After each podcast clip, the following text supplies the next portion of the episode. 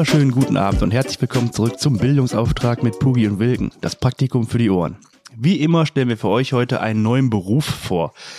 Ähm, wir nehmen heute tatsächlich mal bei mir im Dorf auf und nicht äh, beim Pascal zu Hause. Wir wollen mal äh, etwas entlasten mit der Stürmung der ganzen ähm, Gäste bei ihm zu Hause. Deswegen nehmen wir bei uns, ja, was heißt bei uns im Dorf? Wir nehmen bei diesem Gast auf. Der Gast, möchtest du dich einmal vorstellen, Gast? Wer, wer bist du, was machst du und worüber reden wir heute? Mein Name ist Christian Fischer. Ich werde äh, liebevoll Fischi genannt. Bin 36 Jahre alt und mein Beruf ist äh, Sozialpädagoge. Sozialpädagoge. Guck mal, ich habe Sozialarbeiter aufgeschrieben. Ja, ich habe den. Bachelor of Social Work. Ja, Also ist kann das- sagen, also Sozialpädagoge, Sozialarbeiter ist in der Hinsicht von der, glaube ich, von der Profession her gleich. Das ist eigentlich mal eine spannende Frage, wo der Unterschied ist. Ja. Ist der Sozialarbeiter der, der auf der Straße ist und der Sozialpädagoge, der in einer Wohngruppe sitzt Ich glaube, oder im ich Jugendamt? glaube, die auf der Straße sind Streetworker, oder? ja. Ich aber- weiß es nicht. Ja, aber für Streetworker, das ist ja auch nicht eine. Ist keine Ausbildung oder ist keine sowas, Aus- Da ne? bist du, musst du ja auch vorher irgendwie entweder Sozialpädagogik oder Ich äh, weiß es irgendwas nicht. anderes für. Das Spannende auf jeden Fall ist, dass ich mit meinem Titel überall arbeiten kann, wo ich möchte. Ich kann im Kindergarten arbeiten, ich kann im Gefängnis arbeiten, ich kann in der Jugendhilfe arbeiten, ich kann auf der Straße arbeiten. Bist du eigentlich verrückt, mir meine Fragen vorwegzunehmen? Achso. Okay. Nein, alles Und deshalb ist es egal, ob ich Sozialarbeiter bin. Ich glaube, Sozialarbeiter, das sind die Menschen im Jugend. Ah, ich habe keine Ahnung. Ich nicht. weiß es auch nicht.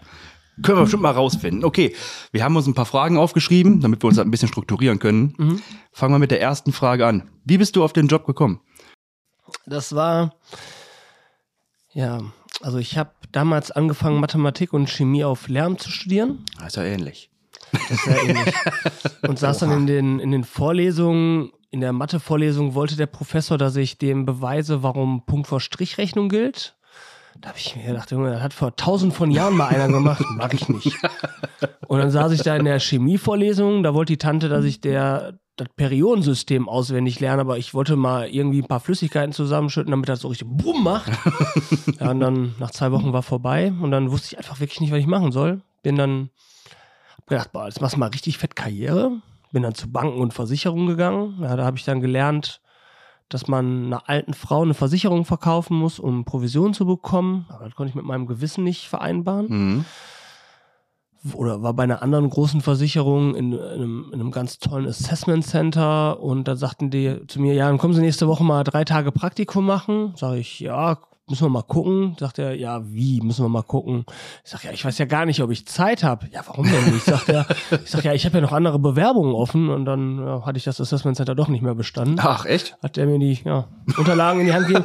Aber das wäre das ist wiederum eine ganz, ganz wertvolle Erfahrung gewesen für mich, weil danach bin ich dann, wusste ich nicht, was ich machen soll. Und dann habe ich mich beworben hier äh, Rettungswagenfahrer oder irgendwie sowas ähnliches. Dann hat der Deutsche Rote Kreuz hat mich dazu angemeldet.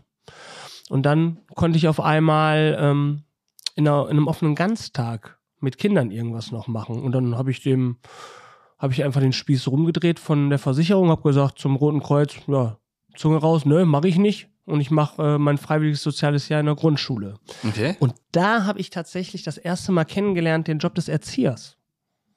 Also, ne, dass, dass es Menschen gibt, die sich professionell darum kümmern, Kinder voranzubringen, also Erzieher. Das fand ich so spannend und dass ich mich dann nach diesem Jahr dazu entschlossen habe, eine Ausbildung zu machen zum Erzieher.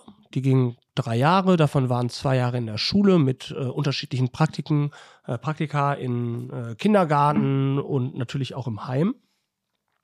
Kindergarten hat es mir nicht so gut gefallen. Ja. Aber als ich dann drei Monate lang hier im Heim war, und das war halt ähm, in dem Dorf, wo wir hier wohnen, in Bissingheim, das hat mir mega gut gefallen, die Arbeit mit den äh, Jugendlichen, die tagsüber zu begleiten, dann das Modell, das Schichtmodell, was dahinter steht, aber da kommen wir sicherlich später nochmal Mhm. drauf zu. Mhm.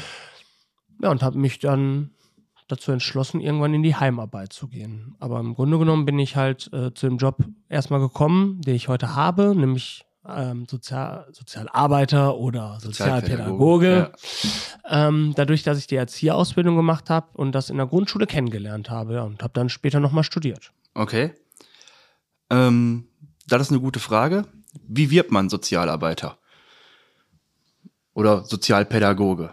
Also rein vom, vom, vom Ablauf her. Du musst dafür studieren. Genau, also ganz normal Abitur haben Mhm. und dann kannst du natürlich dich an der Universität einschreiben, an einer normalen Uni oder einer Fernuni und dann kannst du den Studiengang Sozialpädagogik belegen oder je nachdem soziale Arbeit, ich weiß nicht genau, wie die heißen. Es gibt ja sicherlich auch Unterschiede, aber die kann ich nicht so im Einzelnen benennen, da bin ich kein Fachmann für. Mhm. Was man aber auch heute machen kann, sind ähm, zum Beispiel ähm, praxisintegrierte Ausbildung. Der PIA, eine PIA, das nennt sich tatsächlich so PIA-Ausbildung. Okay. Das bedeutet, wir haben bei uns, da für den Träger, für den ich arbeite, haben wir äh, junge Menschen, die eine PIA-Ausbildung machen. Die arbeiten dann bei uns im, in den Systemen und das zwei oder dreimal in der Woche sind die in der, in der Praxis und den restlichen Teil sind die in der Schule Und dann. verdienen schon Geld damit, Ja. unterstützen uns und können halt den Transfer von Theorie, was sie in der Schule lernen,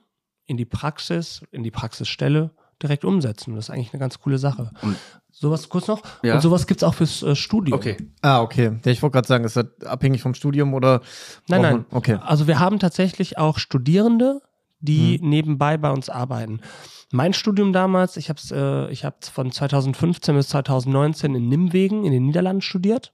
Deutsche Teilzeit hieß das damals. Also ich bin einmal in der Woche mittwochs äh, den ganzen Tag nach Nimwegen gefahren und hatte dort Unterricht und habe alles, also was man so lernen sollte, musste, konnte, dort beigebracht bekommen und hatte den Rest der Zeit dann Zeit in meiner Praxisstelle, das umzusetzen. Also wenn wir irgendwas gelernt haben wie Gesprächsfertigkeiten zum Beispiel, machen wir, machen wir ein Beispiel, genau, Gesprächsfertigkeiten, Pausen ertragen. Das heißt, wenn du im Umgang mit, äh, mit einem Klienten bist, dem nicht immer wieder alles sofort aufs äh, silberne Tablett zu geben, sondern auch einfach mal innezuhalten und auch wenn, wenn da eine Schweigepause ist, die Ruhe zu haben und den wiederkommen zu lassen. Mhm. So, das lernst du dann da und dann gehst du in die Praxis und kannst es da umsetzen und dann verfestigt sich das.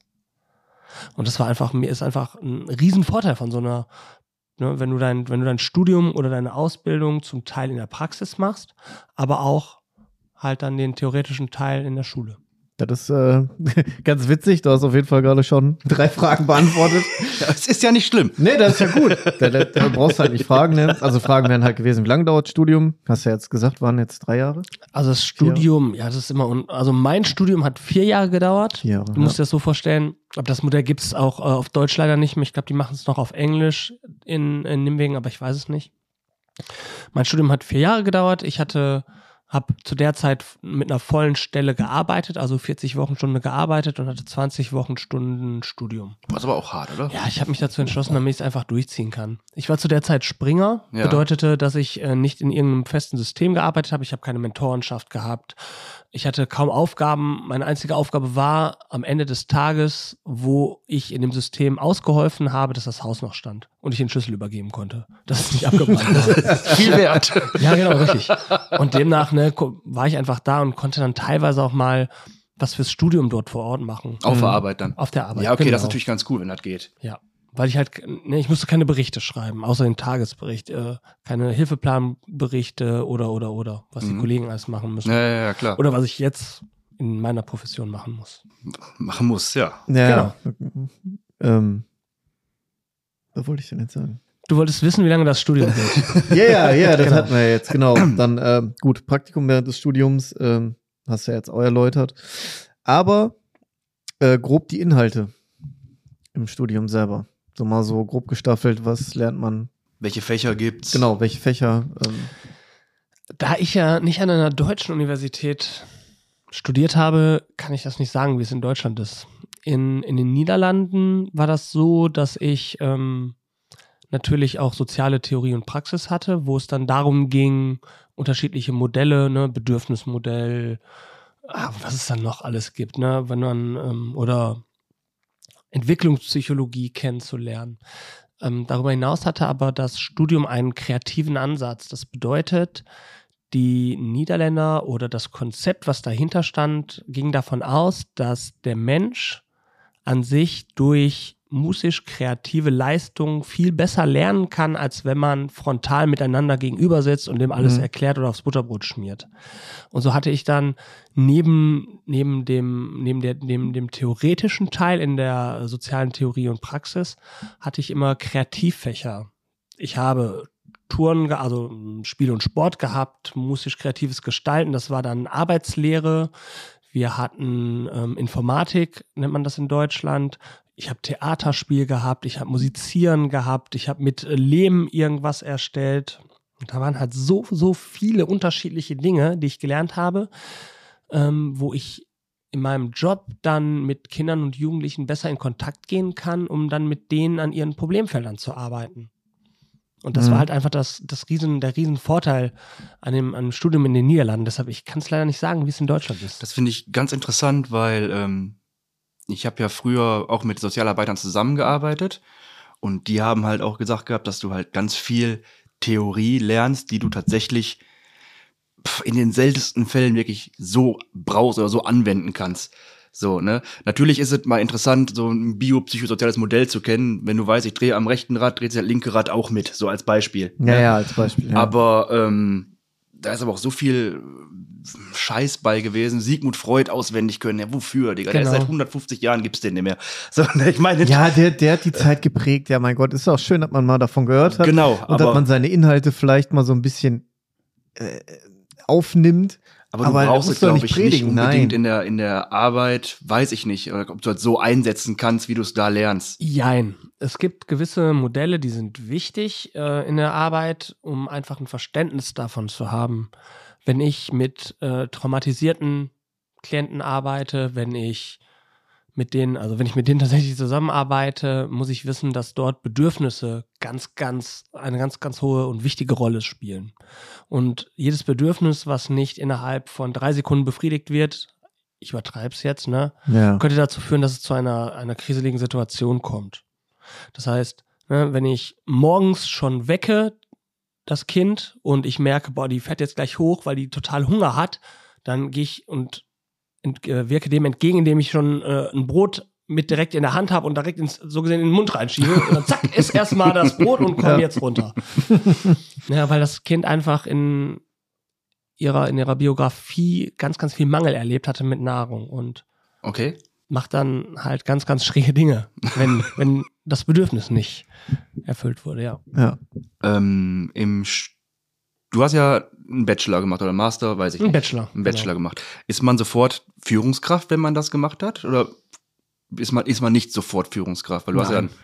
du kannst ganz normal arbeiten als, als, als normaler Mitarbeiter ohne Führungsverantwortung. Genau, du kannst ganz, also ich hätte auch sagen können, ich würde gerne weiter im äh, Gruppendienst bleiben, hätte mich dann da beschäftigt mit Kindern und Jugendlichen, hätte halt keine Personalverantwortung, keine, keine Führungsrolle, müsste mich nicht um Kasse kümmern, um die ganzen anderen Dinge, die halt in der Teamleitungsrolle mit drin Ja, sind. okay. Da kommen wir gleich noch drauf zu sprechen. Was ich noch wissen wollte im Bereich des Studiums ist, ähm, muss man sich spezialisieren? Also machst du quasi so dein, dein Studium und musst am Ende entscheiden, ich möchte mit Kindern arbeiten, ich möchte mit Erwachsenen arbeiten, ich möchte mit Menschen mit Behinderungen arbeiten oder ist das, kannst du einfach von jetzt auf gleich, du hast ein Studium fertig und kannst alles machen? In der Theorie kannst du alles machen. Ja. ne, ich könnte im Kindergarten arbeiten, ich kann in der, äh, ich kann mit Jugendlichen arbeiten, ich kann aber auch in die Erwachsenenbildung gehen. Ich könnte mit behinderten Menschen zusammenarbeiten, sowohl Kinder, Jugendliche als auch Erwachsene. Halt überall kann Mhm. ich in dem Bereich, wo die Anerkennung ist, dass ein Sozialpädagoge dort arbeiten kann, kann ich das machen. Im Studium selber konnten wir uns auch ein Stück weit ähm, spezialisieren. In den Niederlanden hieß das Minor. Das heißt, wir hatten ein halbes Jahr lang hatten wir die Zeit, uns auf irgendetwas zu spezialisieren. Da konnten wir auswählen, uns zum Erlebnispädagogen vorzubilden oder ich weiß nicht, was das andere noch war. Ich habe jedenfalls ähm, wollte wissen, wie es ist, ein eigenes Konzept für die Kinder- und Jugendhilfe oder für irgendetwas zu machen und habe das dann halt gewählt und Mhm. habe dann für mich so ein Konzept entworfen, was noch in der Schublade liegt, was so ein Mehrgenerationenhaus ist und habe das dann auf einem Markt, den wir aufgestellt haben, wo wir auch ähm, tatsächlich wirklich Jugendämter und alles eingeladen haben, um diese Konzepte in Anführungsstrichen zu verkaufen, Ja. haben wir die dann da vorgestellt. Und das war einfach eine mega spannende Sache. Also ja, man kann sich im Studium auch spezialisieren. Mhm. Okay. Das ist mal ganz interessant. Das ist auf jeden Fall gut. Ähm, Ich weiß halt, wie gesagt, es ist nur daraus, also meine Erfahrung beruht auf ähm, einem niederländischen Studium, was ich zwischen 2015 und 2019 gemacht habe. Wie es gerade in Deutschland genau ist, weiß ich nicht. Da habe ich halt nur Annäherungspunkte mit, weil ich mich gerade damit auch beschäftige, eben Peer-Auszubildende oder duale Studenten bei mir ins System ähm, aufzunehmen, Mitarbeiter dafür zu gewinnen und die dann in ihrem Studium zu begleiten. Oder halt in ihrer Ausbildung. Ja. Könnte man. Ja, nein, ich bin, bin gerade. Schön abgehackt, Alles, alles ja. gut. Ähm, man könnte ja jetzt den Punkt mit reinnehmen, der hier halt auch schon. Ja, dann mach das doch. dass äh, ob es halt äh, in dem Sinne diese Peer-Ausbildung, ob die reicht oder ob du, du jetzt sagst, na, ein Studium wäre sinnvoller. Oder ob.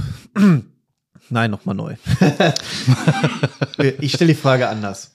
Ähm, meinst du, ein Studium muss sein oder reicht die Peer-Ausbildung? Grundsätzlich glaube ich auch, dass und aufgrund des aktuellen Fachkräftemangels ist es tatsächlich so, dass auch Krankenbrüder, nein, Krankenschwestern, nein, dass Pflegekräfte beispielsweise Ja. auch eine Anerkennung bei uns bekommen können, wenn die noch zusätzlich einen gewissen Aufbaukurs machen können. Oder auch Heilerziehungspfleger können bei uns ähm, anerkannt werden als sogenannte Fachkräfte. Ich glaube, in dem Bereich, wo ich bin, in der Kinder- und Jugendhilfe, ist es nicht wichtig, dass du die Top Ausbildung an dem äh, Elite-Berufskolleg oder an der Elite-Uni hast. Mhm. Das Wesentliche ist, dass du einen gesunden Menschenverstand hast und dass du mit den Kindern und mit den Jugendlichen, die in extremen Problemlagen sind, in Kontakt kommen kannst und mit denen arbeiten kannst. Und du musst oder du solltest dafür gemacht sein und das, ich mache das ganz, ganz viel daran fest, dass du einfach ein, zum Beispiel ein ganz dickes Fell haben musst. Ne, du kassierst jeden Tag Beleidigungen, du wirst bedroht, du wirst angespuckt, du hast, du setzt dich einer Gewalt aus, aber auf der anderen Seite hast du auch wirklich, ne, wenn du es schaffst, mit denen eine gute Beziehung einzugehen, kannst du bei denen so viel ändern und mit denen bewirken. Und man muss immer sehen, und da sind wir wieder bei den Bedürfnissen, äh, man muss immer wieder sehen, mh, warum ist dieses Verhalten bei denen jetzt gerade so? Und das kannst du halt lernen, ja, auf einer guten Universität oder in einer, in einer guten Erzieherschule. Aber wenn du das Menschliche nicht mit da reinbringst, dann nützt das Ganze nicht. Ja, du brauchst ja die praktische Erfahrung. Ne? Also ich, ich, das, ist, halt. Das ist ja immer so tatsächlich. Ja. Ne, wenn ich mit, einem- mit einem Kollegen spreche, der ist äh, OP-Pfleger, ne? Mhm. Seit, weiß ich nicht, 15 Jahren.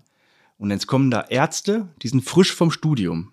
Ne? Da sagt er, die haben gar keine Ahnung. Mhm. Die haben null Ader. Also sagt er, natürlich können die dir jetzt komplett den Aufbau des Dickdarms auf Lateinisch aufsagen. Ja, ja. Bringt dir aber halt nix. Ja. Du Ja. musst halt den Job lernen. Das lernst du eigentlich auch meiner Meinung nach nur durch Arbeiten, durch, durch Genau. Praxis. Ja, Indem du es tust. Und durch Fehler genau. machen. Durch Fehl, genau. Fehl, durch Fehler lernst du am meisten. Aber das ist ja nicht nur im Sozialen so, das ist ja überall so. Ja, natürlich. Keine Aber im Frage. Sozialen ist, glaube ich, der Punkt wichtig, diese Empathie. Also du, musst halt, glaube ich, eine, eine sehr große Empathie haben, um gewisse Dinge überhaupt irgendwie angreifen zu können. Boah, da stelle ich mir die Frage, ist es wichtig, dass man Empathie hat oder muss man Empathie zeigen, also spielen können? Wie siehst du das? Also ich Das, weiß, das wäre jetzt auch die Frage gewesen, quasi im Anschluss. Ja. ne, wie, wie professionell, also sollte man Gefühle zulassen oder sollte man ganz professionell einfach nur äh, nach, nach, nach Formel A, B, C, D, E, F arbeiten und nicht seine eigenen Emotionen da reinlassen in der Arbeit mit Menschen? du nimmst deine Emotionen immer mit. Du kannst dich nicht davon befreien. Mhm. Stell dir vor, du hast ein, eine Verantwortung für ein Kind, sagen wir mal, das ist 13 Jahre alt. Und dieses Kind hat recht früh, also mit zwölf, die, die Mutter verloren. Und ist dann so gesehen alleine da, weil es dann auch aus dem, aus dem Herkunftssystem herausgenommen wurde und muss in so eine Jugendhilfemaßnahme rein. Wie trittst du diesem Mädchen gegenüber? Du hast da ein Mädchen, Und dann, oder versetzt du dich mal in diese Lage. Wie würdest du dich fühlen, wenn auf einmal du bist zwölf gerade, ne, du hast zwei Drittel bis zur Volljährigkeit geschafft und auf einmal ist deine Mama weg und du bist nicht mehr zu Hause, du hast kein Zuhause mehr, du bist umgeben von fremden Menschen. Mhm. So, setz das mal, was, was macht, was würde das mit dir machen? Ja, wahrscheinlich Angst, Unsicherheit, Wut, Richtig. vermutlich. Ganz viel Traurigkeit. Trauer und Wut, ja. Ich glaube, So, das ist genau. so. Und ne, wenn ich so ein Mädchen dann bei mir aufnehme, dann habe ich das Verständnis davon, dass das Mädchen all diese Aspekte in sich trägt. Ich selbst habe das aber nicht erlebt. Ich selbst weiß nicht, wie es sich anfühlt, aber ich kann es mir vorstellen, weil ich vielleicht in meinem Leben ähnliche Situationen erlebt habe, weil ich weiß ich nicht, als ich 25 war, von 20 bis 25, hatte ich eine, eine Freundin, habe gedacht, mit der mache ich eine, baue ich eine Familie auf, wir kriegen Kinder, wir bauen ein Haus und mit Gartenteich und alles drum und dran. Und auf einmal ist die mit einem anderen weg. Mhm. Und dann falle ich ja auch in ein Loch und habe auch erstmal einen Verlust. Zwar nicht so einen herben Verlust, wie ich meine Mutter verliere in so einem kindlichen Alter, aber ich kenne das. Also kann ich mich dem Mädchen gegenüber positionieren und kann nachvollziehen, dass sie trauert. So. Und dann geht es darum zu gucken, natürlich nicht die Verantwortung dafür zu übernehmen, weil das muss das Mädchen natürlich lernen. Aber Ja. ich kann ihr die Hand geben und ich kann sie unterstützen darin, durch diesen Weg der Trauer zu gehen und zu gucken, wo sind wieder positive Dinge. So wie ich das vielleicht dann auch gemacht habe, weil ich dann, als ich 26 wurde, die Traumfrau meines Lebens kennengelernt habe. Oder, oder. Mhm. Ne, so als Mhm. Beispiel. Okay. Wie, wie schützt man sich denn davor in dem Bereich, man, wenn man in dem Bereich arbeitet mit, mit Menschen und mit Menschen, die Verlust äh, erlebt haben und ähnlichem, wie schützt man sich davor selber nicht irgendwie in so ein, ja, wie soll ich das, wie soll ich das nennen? Ja, das mit In- nach Hause in, zu mit, zu, mit nach Hause zu nehmen, Ja, ja, okay. äh, sich ja. vielleicht Vorwürfe zu machen, weil man nicht so viel helfen konnte, wie man das vielleicht möchte oder ähnlichem. Mhm. Ich habe eine Überzeugung. Und die Überzeugung ist, dass jeder Mensch die Dinge in sich hat, die er braucht, um gut klarzukommen. Ne? Also du kannst, du hast alles in dir, das zu schaffen, was du möchtest. Und das glaube ich auch, dass wenn du in einer ganz, ganz blöden Situation bist, dass du dann auch wieder nach einer gewissen Zeit zu dieser Stärke zurückfindest, wenn du ein gutes Netzwerk um dich hast.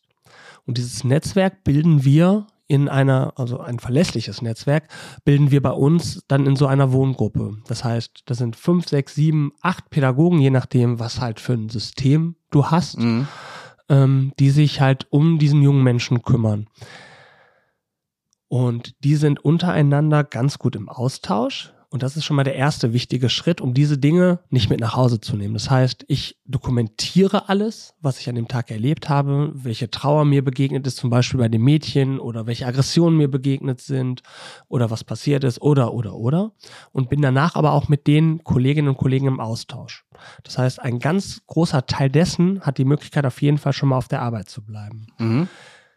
Natürlich gehe ich auch, ne, wenn ich ins Auto steige, habe ich noch die eine oder andere Situation, wo ich vielleicht gerade mein Verhalten überprüfen muss. Habe ich jetzt dem Mädchen oder ne, dem Betreuenden gegenüber richtig gehandelt? Dann nehme ich das noch ein Stück mit. Und dann habe ich natürlich aber auch vielleicht zu Hause einen Partner oder Freunde, wenn es mich nochmal extrem belastet, wo ich darüber sprechen kann. Wichtig ist einfach, dass, dass ich mir bewusst bin, dass, dass es eine menschliche Sache ist, dass Ja. ich auch Dinge mit nach Hause nehme. Ich glaube auch, ne, der Schuhverkäufer bei Deichmann kann gewisse Situationen, wenn der einen Konflikt mit einem Kunden hat, das nicht einfach in seinem Laden lassen, sondern nimmt das auch mit. Und das ist einfach der menschliche Aspekt. Nur wir als Sozialpädagogen sind halt auch besonders darin geschult, solche Situationen nochmal kurz zu betrachten und das dann auch wirklich zur Seite zu schieben. Also zumindest ist es bei mir so. Und das gelingt dir immer? Oder meistens? Ja, würde ich sagen. Also ich nehme nicht sehr viel mit, also ganz, ja, doch, einige Dinge nehme ich natürlich mit, Mhm. ne, aber das ist dann auch, irgendwann ist dann auch gut. Wenn ich, wenn ich dann zu Hause bin und meine Jacke ausgezogen habe, kurz hier gesessen habe, vielleicht denke ich noch mal kurz drüber nach, aber dann kommt die nächste Situation, wo ich zum Beispiel zum Fußballtraining gehe Ja. und mit anderen Kindern bin und dann ist das weg. Okay. Ne, Also es gibt ja Momente, wo du darüber denkst und das sind halt ruhige Momente, aber du hast ja auch immer wieder noch einen Ausgleich und den musst du dir auch dazu suchen. Ja, ich glaube, das ist allgemein wichtig, dass man Privatleben nicht vergisst, ne, wenn man in, in dem Bereich Genau. arbeitet. Weil wenn du jetzt mal zum Beispiel die, die Pfleger anguckst oder viele Pfleger, die halt elf Tage am Stück arbeiten, Mhm. zwei Tage frei haben, in dieser Zeit dann schlafen, damit sie die nächsten elf Tage wieder arbeiten überleben. können. Ja, ja, genau. Da ist halt nicht mehr viel mit Freizeit oder mit, mit, mit, mit, mit Ablenkung, mit irgendwie Genau. sowas. Ja. Und äh, das ist natürlich dann hart, wenn du keine Ablenkung mehr hast, wenn du nur Ja, noch. Arbeit im Kopf hast. Das ist auch ähm, eine Frage, die ich noch hatte. Wenn man jetzt mal guckt, wie sind denn jetzt bei dir mit deinen Arbeitszeiten? Bei dir persönlich jetzt. Mhm. Bist du damit zufrieden? Geht das klar? Oder hast du auch früh, spät, Nacht und das 14 Tage am Stück und Ich, das ist unterschiedlich. Ich bin ja, ich bin als Teamleitung, vielleicht hätte man das eingangs auch mal erwähnen können. Meine Rolle ist ja, ich bin Teamleitung, ich habe acht Kolleginnen und Kollegen unter mir, für die ich die Personalverantwortung habe. Und diese teile ich in Schichten ein. Bei uns im System, in dem ich arbeite, das ist eine hochintensive Maßnahme für zwei Mädchen mit Aufna Aufnahmealter ab zwölf Jahren, die als sogenannte Systemsprengerinnen gelten. mhm. Oh, jetzt hört sich dieses Wort Systemsprenger natürlich voll gruselig an. erklär und mal.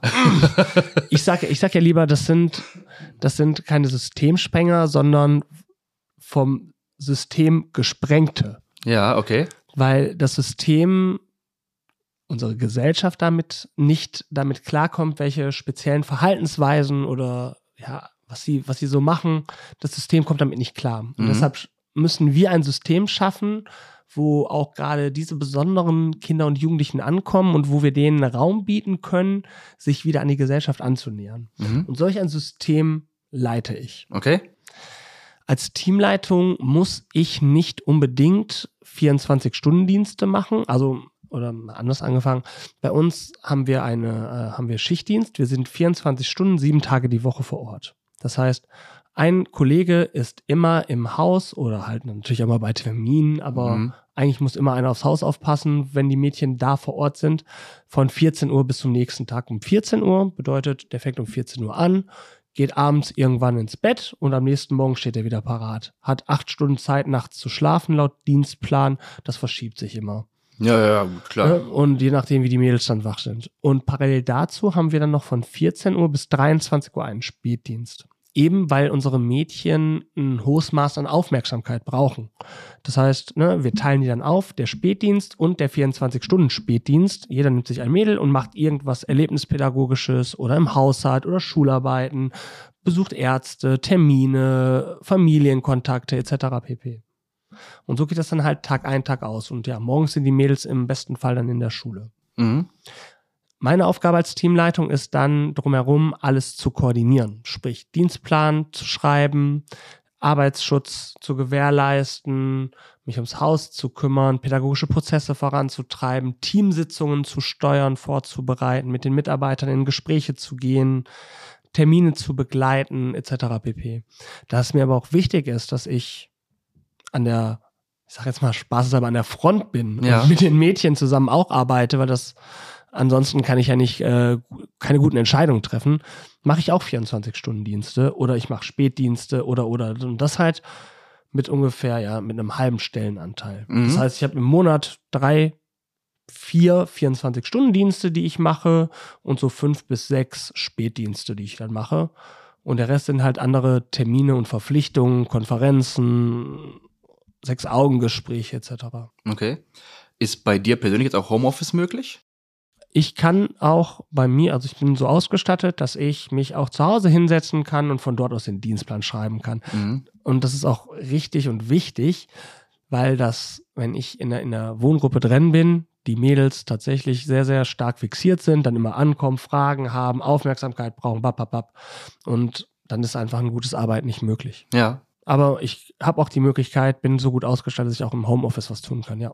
Das finde ich ja allgemein wichtig, dass wenn du einfach in, in der jetzigen Zeit Homeoffice machen kannst, also ich sage, ein Krankenpfleger kann das halt eher selten, wenn er dann die Ja, ja. Patienten versorgen muss. E eher nie. Ja, ja, außer, ja, zum Beispiel in der Pflege hätte ich damals äh, Hilfepläne vielleicht zu Hause schreiben können. Ja, klar, sowas. So, ne? ne? Dien- Dienstplan, Hilfeplan, Genau. klar, sowas. Ähm, ist aber oftmals noch, wenn ich das so mitkriege, nicht erwünscht. Dass das zu Hause. Ich kann auch, ich kann mir irgendwo auch vorstellen, warum, weil wenn du halt das Ding vor Ort schreibst, bist du halt auch schnell dann, wenn mal irgendwas ist, äh, äh, im Patientenzimmer A, B, C, D, E. Ja. Wenn du zu Hause bist, bist du halt erstmal nicht erreichbar. Brauchst halt erstmal 10 Minuten, 15 Minuten, 20 Minuten, bis du auf der Arbeit bist. Aber trotzdem sollte meiner Meinung nach einfach jeder, der es kann, von, von der Struktur, von der Arbeit her, auch Homeoffice-Möglichkeiten kriegen heutzutage. Bin ich absolut bei dir. Ähm, Gerade jetzt durch die Corona-Zeit, die Digitalisierung, also es ist ein echter Zugewinn. Wenn ich für jede einzelne Konferenz, die ich habe, und das sind ja bei mir im Arbeitsfeld sind das zum Beispiel Arbeitskreise, ne? wo ich unterschiedlichen Arbeitskreisen zugehörig bin, weil ich auch noch Querschnittsaufgaben habe in der, in der Stiftung. Ne? Ich habe Mhm. Beispielsweise bin ich nicht nur Teamleitung, sondern ich bin auch Deeskalationstrainer. Das heißt, ich gebe Seminare für Kolleginnen und Kollegen nach unserem Deeskalationskonzept. Oder ich habe eine äh, Verantwortung für den Kinder- und Jugendrat, unser Partizipationsinstrument, ne, wo wir ein Gremium gebildet haben, welches Partizipationsstrukturen in dem Sinne demokratische Prozesse besonders ausübt und Kinder und Jugendlichen in der Stiftung vertritt. Und bin dementsprechend halt in Arbeitskreisen Kultur und Kreativität, Partizipation und weiß ich nicht, wie die alle noch heißen. Und wenn ich zu jedem Arbeitskreis immer 25, 30 Minuten hinfahren müsste, anderthalb Stunden vor Ort bin und wieder 30 Minuten zurückfahren müsste und mich nicht digital dazuschalten kann, ist das ein enormer Zeitfresser. Ja. Weil in der Ja. Stunde kriege ich locker mal kurz den Dienstplan nochmal geschrieben, überarbeitet, habe einen Bericht für ein Mädchen geschrieben oder gelesen. Und ich muss ja auch die ganzen Tagesdokumentationen von den Kolleginnen und Kollegen lesen, damit ich immer up to date bin. Ja. Ja, ja, Und klar. deshalb ist für mich diese, der, der Prozess der Digitalisierung auch in unserem Bereich, im sozialen Bereich, gerade für die Führungskräfte, aber auch für die Kolleginnen und Kollegen super. Wir machen zweimal im Monat ein Team in Anwesenheit. Also wir, wir teamen jede Woche und tauschen uns zu den Mädchen, zu den Begebenheiten aus. Und zweimal machen wir das halt online. Weil das einfach, ne, einige kommen aus Wuppertal, andere kommen aus Düsseldorf, aus Mülheim, von wo auch immer die alle anreisen. Das ist einfach eine Z- Zeitersparnis. Und Ja, es voll. klappt. Und ich bin ein riesen Fan davon.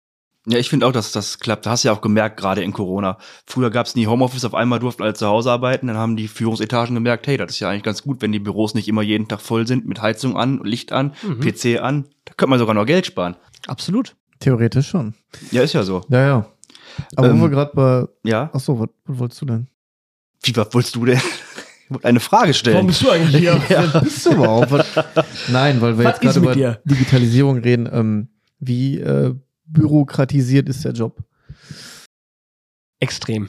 Wir müssen wirklich jeden Pups dokumentieren. Das fängt an, dass wir eine Kühlschranktemperatur jeden Tag dokumentieren müssen, wie viel Grad dieser Kühlschrank hat.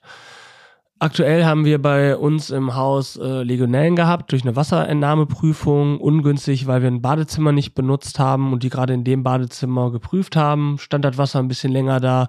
Das heißt, wir müssen jeden Tag jetzt drei Minuten kalt und drei Minuten heiß spülen. Das musst du dokumentieren. So. Okay. Dann hast du, musst du die Medikamentenvergabe dokumentieren. Du darfst nicht einfach Medikamente vergeben, ohne dass ein Arzt eine Verordnung geschrieben hat. Dann musst du eine Verordnung einpflegen. Du musst die Medikamente stellen. Du musst die Medikamente vergeben. Dann musst du das gegenzeichnen, das gegenzeichnen. Du schreibst tä- täglich einen Tagesbericht, alle drei Monate einen Hilfeplanbericht. Zwischenzeitlich musst du noch äh, einen wöchentlichen Bericht schreiben, den du ans Jugendamt schickst. Also du hast einen ganz, ganz hohen Verwaltungsaufwand. Wie wichtig siehst du das, dass das gemacht wird? Jetzt gerade auch, wenn du ja auch in einer Führungsposition, du kannst vielleicht beide Seiten irgendwo verstehen Mhm. oder, oder nachvollziehen. Wie wichtig ist diese Dokumentation, dieses Schreiben von Hilfeplänen, dieses Schreiben von Tagesplänen, äh, Dokumentation? für die Arbeit nach außen hin ist es gut. Ich finde aber die normale Dokum Tagesdokumentation, was wir Übergabe nennen, sodass der Kollege weiß, was ich in meinem Dienstteil vorher erlebt habe, ist vollkommen ausreichend. Aber ich kann nachvollziehen und deshalb ist es auch wichtig und aber auch für später, wenn zum Beispiel das Kind nicht mehr bei uns sein kann, sondern zu einem anderen Träger geht, damit dieser Träger auch eine ähm, vollumfängliches Wissen über das Kind hat, ne, dass es dort diese Hilfeplanberichte gibt und die Entwicklung Mhm. des Kindes immer weiter dort aufgeführt wird. Das ist schon in Ordnung. Aber ne, Kühlschrank kannst du dir sparen, die, dieses Legionellenprojekt kannst du dir sparen. Du musst nicht äh, jedes Mal aufschreiben, wenn du ein Medikament vergeben, vergeben hast. Äh, ja. Ja, ja, so, so. Aber vorher, Summiert ich sich. sag das, ich sag das jetzt so einfach, ne? Aber wenn wir natürlich dann im äh, Mhm. Betäubungsmittelvergabe sind und du machst da einen Fehler, ist das ein besonderes Vorkommnis und das musst du dem Landesjugendamt melden. Und da kriegst du richtig einen drüber. wenn Ja, wenn du anstatt 20 Milligramm Pipamperonsaft gibst du dem 30 Milligramm, ja, da kannst du nicht einfach sagen, oh, sorry, tut mir leid. Hat er Sondern da geschlafen dann, ne? Hat er gut geschlafen? der, der, der, der hat gut geschlafen, Chef. Der hat echt gut geschlafen. War ein ruhiger Dienst. Danke nochmal, aber ja, da kriegst du richtig einen drüber. Welche, ähm, jetzt du in deinem Bereich, Mhm. mit welchen Organisationen musst du zusammenarbeiten? LVR? Habt ihr mit dem zu tun? Ähm, das ist unterschiedlich, je nachdem, was du gerade ähm, an Material da hast, an Klienten. Mhm. Wir haben tatsächlich Kooperationen mit, ähm, mit äh, Kinder- und Jugendpsychiatrien. Mhm. Wir sind ganz eng im Austausch mit, ähm, mit Ärzten in unserem Umkreis, also Hausarzt, Mhm. Zahnarzt und ähm, Kieferorthopäden. Wir sind in enger Kooperation mit dem, ach, wie heißt das jetzt? Das ist ein Dü Institut für Kinder- und Jugendhilfe. Das Institut äh, für Kinder- und Jugendhilfe, das ist eine Institution hier in Duisburg, die ähm, von der Stadt finanziert wird, wo Eltern, aber also normale Eltern auch hingehen können, um sich Hilfe zu suchen. Die sind halt multiprofessionell ausgestattet mit Therapeuten, Psychologen, Ärzten etc. pp. und können ganz gut helfen. Und da sind wir zum Beispiel auch angebunden. Und das ist in unserer Arbeit sehr, sehr wichtig, also ein Mhm. Netzwerk zu haben. Und aber was natürlich auch cool ist, ne, dass wir hier in einem Dorf sind. Wir sind ja erst letztes Jahr hier hingezogen, haben, sind jetzt hier in der Siedlergemeinschaft drin, da bekommen wir dann Hilfe, zum Beispiel unsere Gartenabfälle wegzukriegen. Mhm. Mhm. Ne, wir können hier am Fußballverein am Ethos können wir anbinden, sodass sie da Tischtennis spielen können. Wenn wir irgendwas brauchen, ne, gehen wir zur Feuerwehr, weil wir da auch Kontakte hin haben und so weiter und so fort.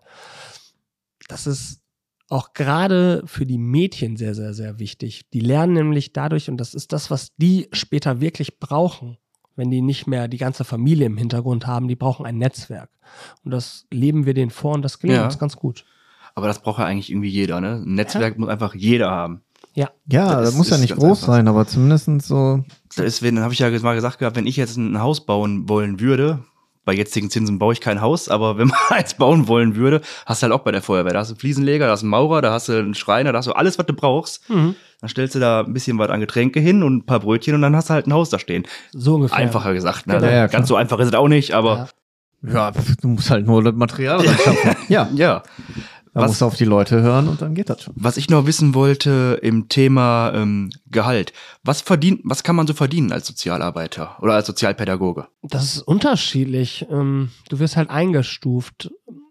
Bei dem Träger, wo ich bin, wir sind ähm, im BAT, das ist der Bundesangestellten-Tarif der kirchlichen Fassung. Mhm. Das heißt BAT-KF.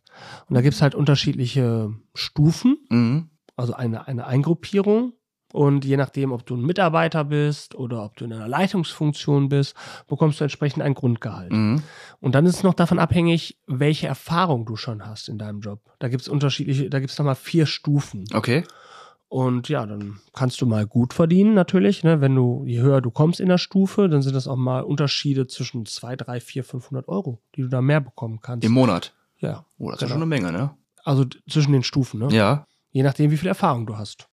Siehst du das, siehst du denn, dass du in Deutschland oder wir hier, ähm, dass Sozialarbeiter, Sozialpädagogen angemessen bezahlt werden?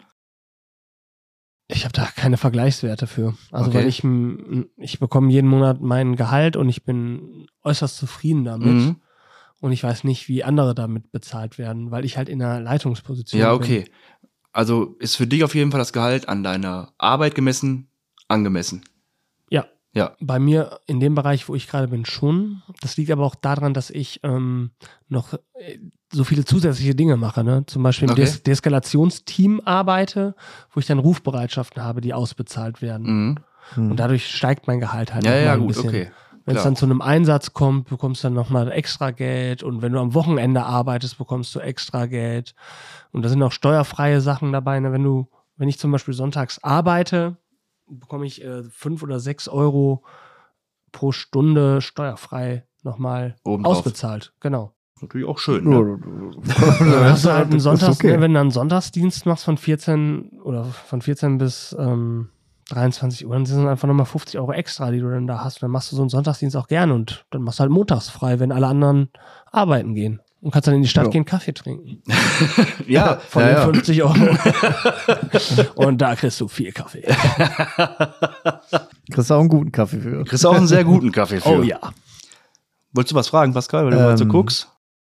Ja, ich weiß, wir könnten ja mal, du kannst uns ja mal erzählen, ähm, so ein typischer Tagesablauf äh, von morgens aufstehen bis äh, Feierabend. Wie sieht der bei dir jetzt in deinem Fall aus? In der Wohngruppe? Ja. Also, wenn ich einen 24-Stunden-Dienst habe, beginne ich mittags um 14 Uhr, dann komme ich in die Wohngruppe, lese die Dokumentation. Ah, nee, anders. Wenn ich um 14 Uhr beginne, komme ich in die Wohngruppe, habe die Übergabe mit dem Kollegen oder der Kollegin, die dann aus dem Dienst herausgeht. Lese die Dokumentation und dann bin ich eigentlich schon an der Front. Bin mit den Mädels was am machen oder koche, Mittagessen oder begleite Termine oder oder. Und das ist halt immer davon abhängig, was die Mädels gerade brauchen. Mhm. Um, dann habe ich mal mehr oder mal weniger Zeit, was im Büro zu machen, organisatorische Sachen. Aber in der Regel bin ich dann, bis es Abend ist, ne, und aufgrund des Alters gehen unsere so gegen neun ins Bett, ne, wo ich die dann ins Bett bringe, nochmal kurz was vorlese, ein Abendritual mache, ähm, habe ich dann gut zu tun. Und dann ist so halb zehn, zehn und dann habe ich die Möglichkeit, noch kurz am Computer meinen Tag niederzuschreiben und gehe dann schlafen auch. Ja, dann geht's morgens so gegen sechs meistens wieder hoch. Sechs und so sieben, je nachdem, wann die in die Schule müssen oder ob die ins Praktikum gehen oder oder oder. Ja, Kinder fertig machen, Brote schmieren und dann entweder in die Schule begleiten oder wenn du Glück hast, je nachdem, du gerade jemanden da hast, der noch extern kommt, der die Schulbegleitung macht, ja, dann macht der das. Dann hast du wieder Zeit für dich und musst weiter organisatorische Sachen machen. Das Spülprotokoll, dann musst du die Kühlschranktemperatur messen, dann musst du den Wochenbericht anfangen zu schreiben, dann hast du den Austausch mit der Fachaufsicht, dann musst du da irgendwo anrufen, Termine verschieben, hin und her und hast da wieder den riesen Batzen Orgasache, ja, bis die Mädels dann mittags wiederkommen und du Feierabend machen kannst. Im Ja. Grunde genommen, Ja, ja. im Grunde genommen ist jeder, jeder Tag ist einfach unterschiedlich. Du weißt nicht, was dich gerade erwartet. Ne? Du bist mit denen viele Termine am Abarbeiten, weil die einen hohen Bedarf haben. Ne? Sei es zum Augenarzt, sei es zur Allergietest, sei es Krätze bearbeiten, sei es ähm, Zahnspange bekommen, Zähne kontrollieren. Boah, du musst ja alles mit denen machen. Und das nach und nach und nach und nach. Ne? Und dann, ja, hast du sicherlich auch mal Momente, wo du mit denen einfach auf der Couch sitzt und äh, Super Mario spielst an der Switch. Oder du mit denen äh, eine Gitarre dir nimmst und ein paar Melodien machst. Oder du ein Projekt vorantreibst, wo du einen Rap-Song schreibst mit denen. Und äh, Auch cool. das sind, ja, ja. Ne, das sind aber Dinge, die kommen dann von denen, aus deren Motivation und du fängst die auf. Oder du gehst halt hin und sagst, boah, komm, ich habe jetzt die Idee des Tages, wir machen das und das und das und das. Aber ganz viel ist einfach auch ähm, über Rituale gesteuert. Ne? Und jeder hat ja seinen eigenen Stil. Wenn ich Mhm. im 24-Stunden-Dienst bin, ist das klar, dass wenn ich abends um 7 Uhr Abend gegessen habe, dass ich danach noch unbedingt eine Runde spazieren gehen möchte oder Fahrrad fahren möchte, um mich einfach nochmal zu bewegen. Und im Sommer, wer mitkommen will, fährt mit mir und wer da bleiben will, bleibt da. Und dann fahren wir noch ein Eis essen oder einfach um den See mit dem Fahrrad oder gehen durchs Dorf spazieren, eine kleine Runde. Ja, und so hat das halt jeder für sich. Jeder macht es anders, jeder gestaltet es anders. Ja, ja, das, klar. das ist das, was ich so an meinem Job mag. Ne? Da ist nichts gleich. Also Jeder Tag ist anders. jeder Tag ist besonders, genau. Muss aber auch für gemacht sein. Kann, Ja, ja, glaube ich, klar. auch nicht jeder. Mhm. Ne? Nein, nein, gar nicht. Nee. Gar nicht. Also, wenn du jetzt mal so den typischen Beamten dir anguckst, für den wäre das, glaube ich, die Hölle.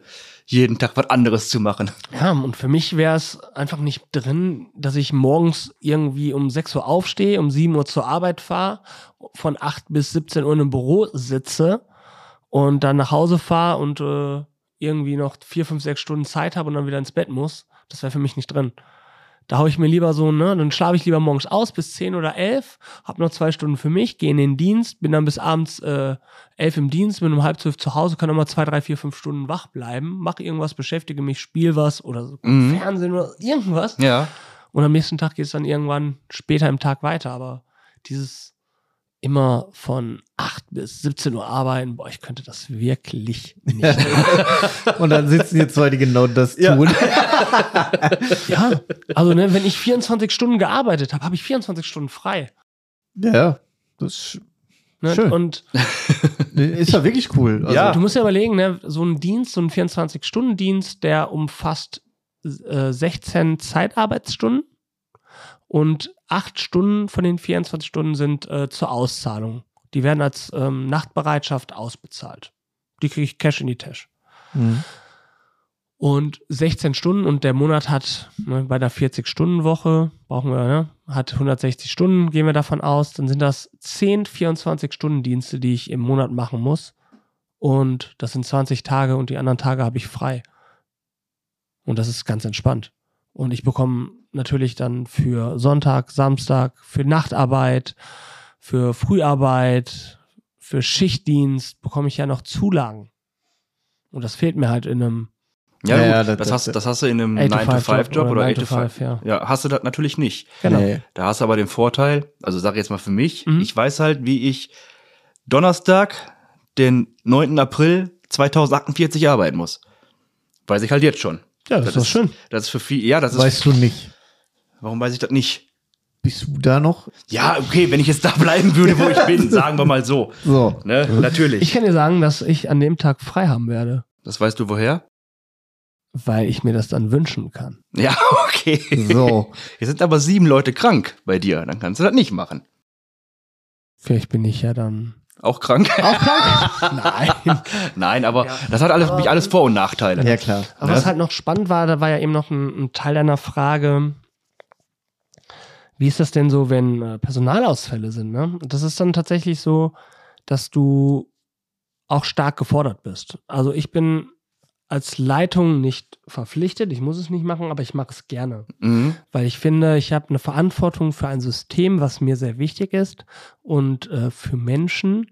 Und bei uns war es tatsächlich so, dass äh, im letzten Jahr, im September, August, eine ganz, ganz schwierige, äh, August, September, so rum, äh, eine ganz schwierige Zeit war, wo viele Kollegen krank geworden sind, wo auch einige Kolleginnen und Kollegen gerne äh, sich ein anderes Arbeitsfeld gesucht haben und dementsprechend war halt ganz, ganz wenig Material an Kollegen da. Und dann ist es auch vorgekommen, dass ich mal ein komplettes Wochenende oder vier, fünf Tage am Stück dort war. Bin dann da so gesehen eingezogen und war dann durchgehend da. Das ist natürlich echt hart, weil du Ja. andauernd hochkonzentriert sein musst und äh, immer wieder auch Verlässlichkeit den Klienten gegenüber zeigen musst, aber es geht. Ja, gehen Ich, ich, ja. Es geht. Ich, ich muss dafür aber auch gemacht sein und das, das ist einfach bei mir so. Ich äh, liebe diesen Job. Ich sage auch immer jedem, ich kann nichts anderes. Ich kann, ich kann nichts anderes als das. Äh, Und das ist auch okay. Ja, Ja, das es ist gibt völlig Menschen- okay. Ja. Es gibt Menschen, die können Regale aufbauen. Ich könnte das, aber ich will es nicht. es gibt Menschen, die können Dinge besser als ich, die sollen das machen. Ich kann nur das. Und das ist okay. Und aber ne, für alles das, was ich nicht kann, habe ich mein Netzwerk. Aber das ist ja Ja, eigentlich ganz geil, wie du es gerade beschreibst. Du bist, Ja. also für mich, wenn ich dich so angucke und ich rede nur, bist du einfach dafür gemacht. Du, Voll, voll. ja, ja, du lebst A- das Allein halt. das Mindset, dieses Mindset zu haben, ist Gold wert. ja, Ehrlich, Gold wert. ist auch so. Bin ich gerade echt sehr beeindruckt von. Finde ich gut. Ehrlich. Genau, Mindset, das ist wirklich wichtig. Und das ist auch das, was, was ich ähm, ja, den Klienten immer wieder vermittle. Das sind unsere Rituale. Ja, klar. Bei uns äh, Mindset äh, im jungen Alter ist ein Ritual. Aber es wird halt ein Mindset quasi. Ja, ja, klar. Ja. Auf Finde ich jeden gut. Fall. Ähm, wir wollen ja den, den, den Zuhörern und der Community so ein bisschen aufzeigen, wie ist der Job. Mhm. Ne? Und da gehören ja auch Nachteile zu. Also ich würde gerne von dir mal hören, welche Vorteile, aber welche Nachteile gibt's auch so in der Arbeit?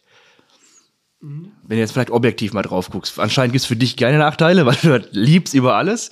Aber wenn man das jetzt mal objektiv betrachtet, Du bist einer hohen Gefahr von Gewalt ausgesetzt. Und das ist nicht nur körperliche Gewalt, wo du vielleicht gebissen, geschlagen, getreten werden kannst, sondern auch ähm, psychische Gewalt. Und wenn du beleidigt wirst, wenn das Kind oder der junge Mensch dir dich bedroht und dir dann nach noch nahe kommt, ähm, das ist schon echt, echt grenzwertig. Das ist auf jeden Fall ein absolutes, absoluter Nachteil Mhm. in der sozialen Arbeit. Dann ist es natürlich für mich super, die Arbeitszeiten, aber für andere ist so ein 24-Stunden-Dienst natürlich auch ein absoluter Horror. Ja. Die würden dann sagen, ich würde dann doch lieber von Ja, Nine to five arbeiten. ja. Ne, das ist ja dann jedem ein Stück weit ja selbst überlassen, was er da präferiert. Ähm, Wie ist das mit Haftbarkeit? ja, im Grunde genommen bin ich immer mit einem Bein im Gefängnis. Egal was ich mache, Das das ist schon mal ein Nachteil, oder? Absolut. Das, im, äh, das ist immer, ist immer so. Wenn ich, äh, und das ist, wenn ich beispielsweise mit einem, mit einem Mädchen im Konflikt bin, kann es ganz, ganz schnell passieren, dass das Mädchen mir irgendetwas nachsagt. Ich bin da als Mann, und dann sagt die, ja, der hat mich irgendwie angepackt. Ja, und dann, Boah. Ja, na, ey, das, das kann passieren. Natürlich. Ja, natürlich, aber das ist natürlich hart. Ja, Äh, ich habe eigentlich nur auf die Aussage gewartet. Also, das wäre jetzt tatsächlich auch noch eine Frage gewesen. Das kann Mit der, passieren. ja, genau. Ja. Aber das kann auch passieren, dass, ähm, ne, wenn das Mädchen mich angreift und ich mich wehre, dass, äh, dass wenn ich vielleicht in dem Moment nicht die Professionalität an den Tag bringen kann, die ich mir eigentlich wünsche, dass ich das Mädchen verletze. Also, ne, stell dir vor, das Mädchen greift dich an und äh, du wehrst dich und das ist dann aber nicht angemessen. Und das ist Mhm. auch, das ist nicht in Ordnung. Weil das ist immer noch ein Schutzbefohlener, auch wenn, ne, aber es kann Ja, passieren. Und so hast du auch diesen Nachteil. Du bist Mhm. halt einer Gefahr ausgesetzt, ne? wenn das Mädchen hingeht, du bist unachtsam und das beißt dich, du hast den Schmerz deines Lebens und du ziehst den Arm weg und triffst sie aus Versehen dabei. Und ich will, ich sag wirklich aus Versehen, weil du machst es ja dann nicht mit Absicht, sondern du ziehst deinen Arm weg und dann tut, tut sich das Mädchen noch mehr weh. Und Mhm. dann, was passiert dann? Ne, du kannst angezeigt werden, alles in diesem, in diesem Berufsfeld. Ich selbst habe für mich, ähm, bin aber ganz, ganz offen damit. Deshalb ist eine gute, Tran also eine Transparenz ist da sehr, sehr wichtig. Auch dem Team gegenüber und du bist häufig im, in einem Doppeldienst, Mhm. wo dann der Kollege mit drauf guckt oder die Kollegin. Ja, auch zur Absicherung dann wahrscheinlich. Unter ne? anderem, ja. genau. Und äh, die Dokumentation dessen. Das heißt, wenn ich irgendetwas gemacht habe, wo ich denke, dass es äh, grenzüberschreitend dem Mädchen gegenüber war, ne, wenn ich das Mädchen zum Beispiel auf dem Boden festhalten musste, weil es mich angegriffen hat und damit mir gefährlich wurde und aber auch ihr gefährlich wurde und ich mich dazu entschlossen habe, mit dem Kollegen, äh, man macht es normalerweise zu zweit, festzuhalten auf dem Boden, dokumentiere ich das und gebe das an meinen nächsthöheren Vorgesetzten weiter. Mhm. Und selbst in so Situationen dann, wo es echt äh, so war, dass, ähm, dass ich dann, weil das Mädchen sich einfach nicht beruhigen konnte, die Polizei noch mit dazugeholt habe, habe ich mich vor die Polizei gestellt und habe dem Mädchen offengestellt, dass sie mich bitte anzeigen soll, wenn ich ihr bewusst aus ihrer Perspektive wehgetan habe, weil mir das wichtig ist. Oder wenn irgendetwas bei uns nicht vernünftig gut läuft, finde ich das wichtig, dass die Mädels die Chance haben, sich zu beschweren. Und das heißt auch, dass ich denen jederzeit das Telefon gebe oder mich an den Computer setze und eine Online-Anzeige mache. Oder die bei uns in der Stiftung gibt es ähm, eine Ombudsstelle, eine Beschwerdestelle, dass die da jederzeit anrufen können. Und das ist mir halt wichtig. Aber das sind wirklich Nachteile in unserem Job. Ja. Weil du bist in einem, ich bin in einem, ich arbeite in einem ganz normalen Haus und ich arbeite mit ähm, Kindern zusammen. Das sind nicht meine eigenen Kinder. Ne, das kann, weiß ich nicht, wenn ich eine Familie habe, kann das, kann mein, mein leibliches Kind, kann mir das auch jederzeit nachsagen. Ja, klar. Also ich laufe immer dieser Gefahr, aber da ist es halt nochmal spezieller. Ja. Wahrscheinlich aber auch, weil du einfach auch teilweise der Arsch bist. Als, als, als, als Betreuer, als, als Sozialpädagoge sagst du jetzt halt, nee, pass auf, Das gibt es heute du nicht. bist jetzt zwölf, du fängst jetzt nicht an zu kiffen in deinem Zimmer. Ja, das ist einfach ganz, ganz sensibel. Ja, natürlich. Du musst immer wieder bist du da und hast halt Kinder und Jugendliche, die aus ihrer Biografie heraus ganz schwierige Dinge mitgemacht haben. So, und dann willst du den, willst du die auf den richtigen Weg bringen und sagst denen, das und das ist eine Regel, das gibt es nicht. Ja, aber vorher gab es ja eh keine Regeln, also kann ich mich auch wieder dagegen stellen und dann kommt zu dem Konflikt. Bei uns ein Beispiel, ähm, ne, die Mädchen meinten, im Haus zu rauchen. In ihren Zimmern. Ne? Alter ungefähr 12 und 13. So, ich habe denen gesagt, pass mal auf, Mädels, ihr dürft nicht rauchen. Wenn ich merke, dass es hier nach Zigaretten riecht in euren Zimmern oder ich euch dabei erwische, gehen die Fenster zu, dann könnt ihr in eurem Mief ersticken. das sagst du und dann musst du das auch durchsetzen. Also muss ich das tatsächlich beim nächsten Mal durchsetzen. Bin dann in die Tür rein, die Mädels ein Stück weit die Gegenwehr gehabt, ich das Fenster zugemacht, zu dem anderen Mädchen ins nächste Zimmer, da auch das Fenster zugemacht, raus aus der Situation. Da hatte ich die Bude erstmal schön am Brennen, weil die Mädels dann natürlich Vollgas gegeben haben. Ja, aber die Situationen sind dann halt so, du guckst dann, musst es aushalten und gehst im nächsten Schritt dann einzeln auf die Mädels zu und erarbeitest das wieder mit denen. Dann triffst du ein Engagement. Okay, pass auf. Die Regel ist, im Haus wird nicht geraucht. Heute Abend bleibt das Fenster definitiv geschlossen, weil ich das angedroht habe. Aber der Kompromiss ist, wir machen es auf Kipp. Und dann hast du Glück, es klappt oder es klappt nicht. Oder was aber vielleicht auch noch eine ganz ähm, aus der aus der Erfahrung heraus, was ich gemacht habe oder was mir passiert ist, wo es auch sehr sehr brenzlig wurde, war, dass ich in einer Mädchenwohngruppe ausgeholfen habe, wo sieben Mädels damals gelebt haben und ich musste einem Mädchen eine Konsequenz aussprechen, weil die irgendwas gemacht hat. Ähm, und dann war es auf einmal so, dass die das zwei anderen Mädchen erzählt hat und dann haben die sich verbündet gegen mich. Dann ging das da auch richtig hin und her und alles. Und dann sind die raus und ich hinterher. Und auf einmal waren die draußen im Garten und schrien nur noch Hilfe, Hilfe, Vergewaltigung, Hilfe. Ach du Scheiße. Und du, und du sitzt da und denkst so, oh yeah. Typischer Montagmorgen. Gleich bist du im Gefängnis. Ja, also kurz, ne, du hast ja auch Möglichkeiten. Also den Leitungsdienst, also du hast immer jemanden im, im Hintergrund, den du dann anrufen kannst, den darüber informiert, dass es gleich zu einem Polizeieinsatz hier kommen kann, dass ich danach Unterstützung benötige. Dafür haben wir in der, in der Stiftung immer noch ähm, professionelle Menschen im Hintergrund, ein Deeskalationsteam oder halt aus der Leitungsebene, die dich dann unterstützen können. Und habe dann einfach den Mädchen gesagt, so Mädels, ne, ist blöd gelaufen, aber wenn was ist, ich sitze hier wir können das regeln. Habe mich dann Mhm. hingesetzt und das hat dann auch zu einer Entspannung bei denen geführt, weil ich einfach nicht darauf angesprungen bin.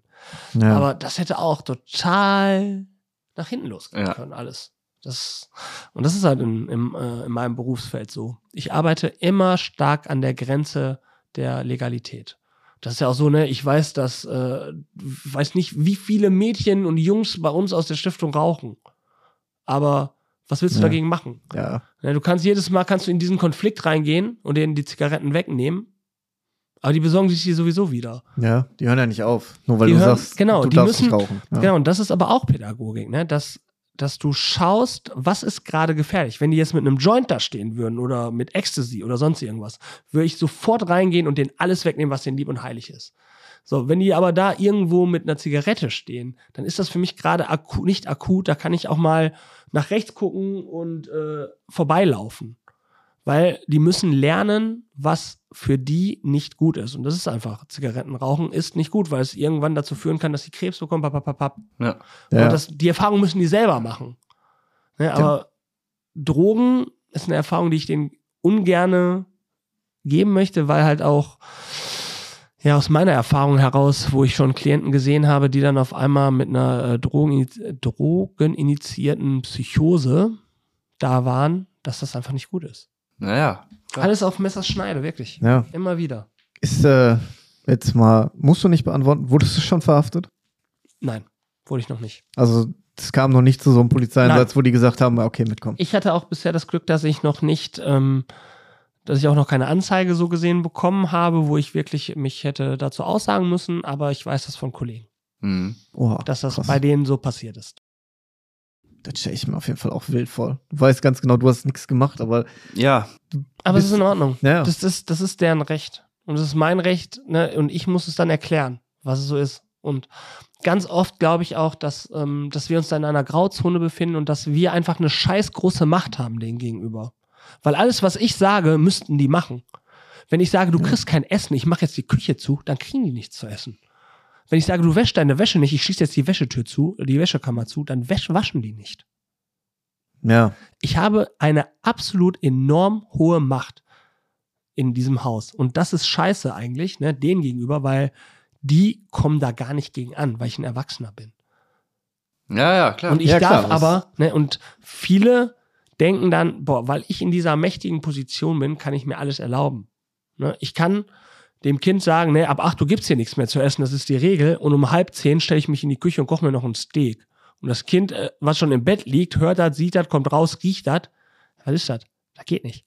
Und das ist auch schon vorgekommen. Wirklich, das ist vorgekommen, dass Kollegen das so gemacht haben. Ne, aber wenn ich, wenn ich, und davon bin ich der Überzeugung, wenn ich den, den Kindern und Jugendlichen authentisch gegenüber bin, denen erkläre, warum ich das so mache und die Regeln durchsetze und warum das so ist, habe ich, habe ich eine gute Perspektive. Und dann laufe ich auch weniger Gefahr, von denen angefeindet zu werden, in deren Zielraster zu geraten und mich irgendwann vor einer Polizeistelle zu rechtfertigen oder von der Staatsanwaltschaft. Mhm. Aber mir ist wichtig, dass Sie wissen, auch ihr habt jederzeit die Möglichkeit, mich anzuzeigen und ich fahre mit euch zur Polizei und mache alles dafür, dass ihr euer Recht bekommt. Kinder haben Rechte. Ja, klar. Sehr schön. Das ist auf jeden Fall ein gutes äh, Das ist auf jeden- Stichwort. Genau, genau. Ähm, wir würden jetzt zum Ende kommen der Folge. Möchtest du noch mal der Community oder unseren Hörern irgendwas sagen zu deinem Beruf, zum, zu allgemein zum, zum, zu deinem Arbeitsfeld? Oder bist du der Meinung, ich habe alles gesagt? wir sind jetzt fertig mit dem Bums. Nein. Mm, ich finde wirklich, dass man sich diesen Beruf mal anschauen sollte.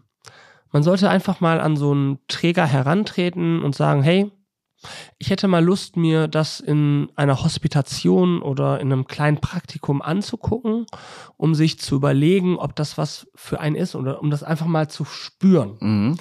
Und gerade, ne, wenn, wenn es so Menschen gibt, so die den ganzen Tag von neun bis fünf arbeiten, irgendwann keinen Bock mehr darauf haben, oder Menschen, die zum Beispiel ein Handwerk erlernt haben, sei es Schreiner oder was gibt was sind noch coole Handwerk oder Kfz-Mechaniker oder Postboten oder oder oder. Das sind einfach die perfekten Menschen dafür, die auch dann in so einer Jugendhilfemaßnahme gut drin sind. Und gerade diese Menschen, ne, wenn die sich umorientieren so wollen, die können so, so viel mit ihren Erfahrungen, die die in ihren äh, Berufsfeldern gemacht haben, äh, in der Kinder- und Jugendhilfe bewirken. Dass ich, dass ich das cool fände, wenn wir viel mehr von diesen Menschen bei uns drin haben, die nicht eine grundierte pädagogische Ausbildung haben. Mhm. Das ist nämlich am aller, aller wertvollsten. Wenn, wenn wir da Menschen haben, die aus dem Bauch heraus Entscheidungen treffen, gucken, wie sich das anfühlt und im Nachgang dann lernen, ach guck mal, diese Theorie war das jetzt, die dahinter steht, das ist das Modell. Ja, ich habe es einfach so gemacht und äh, beim nächsten Mal gelingt es noch, noch, noch besser. Ja. Ich finde, das wäre ganz cool. Also pro Quereinsteiger. Ja. Auf jeden Fall. Ja. Und genau, Okay, dann äh, Dankeschön für deine Zeit. sehr dir gerne. Zeit genommen hast, also ein bisschen was zu erzählen. Ähm, auch an die Hörer nochmal, wenn ihr, ihr habt gehört, Quereinsteiger, wenn ihr Bock habt, mal in so einem Bereich zu arbeiten, schreibt verschiedene Stiftungen, schreibt verschiedene Arbeitgeber an und stellt euch einfach mal vor und fragt, ob ihr ein Praktikum machen könnt. Ähm, ja, ansonsten, wenn ihr Bock habt, euren Beruf nochmal vorzustellen, nenne ich nochmal, euren Beruf vorzustellen, dann schreibt uns gerne eine E-Mail unter äh, pugi und wilken.web.de oder guckt bei Instagram unter der Bildungsauftrag mit Pugi und Wilken, schreibt uns an und dann finden wir bestimmt einen Termin, wo wir schön die Folge mit euch aufnehmen können. Äh, Fischi, ich sag nochmal Danke und. Äh, ich verabschiede mich und sag Ciao. Jo, danke für deine Zeit. War sehr informativ. Also äh, schon lange nicht mehr irgendwie, äh, ich musste gar nichts sagen. So. Richtig krass. Einfach zuhören und genießen. Fand ich auch mal gut. Äh, ja, danke für deine Zeit. Community, lasst mal die Tasten klingeln und schreibt uns und äh, ja, ciao. Ciao, Kakao.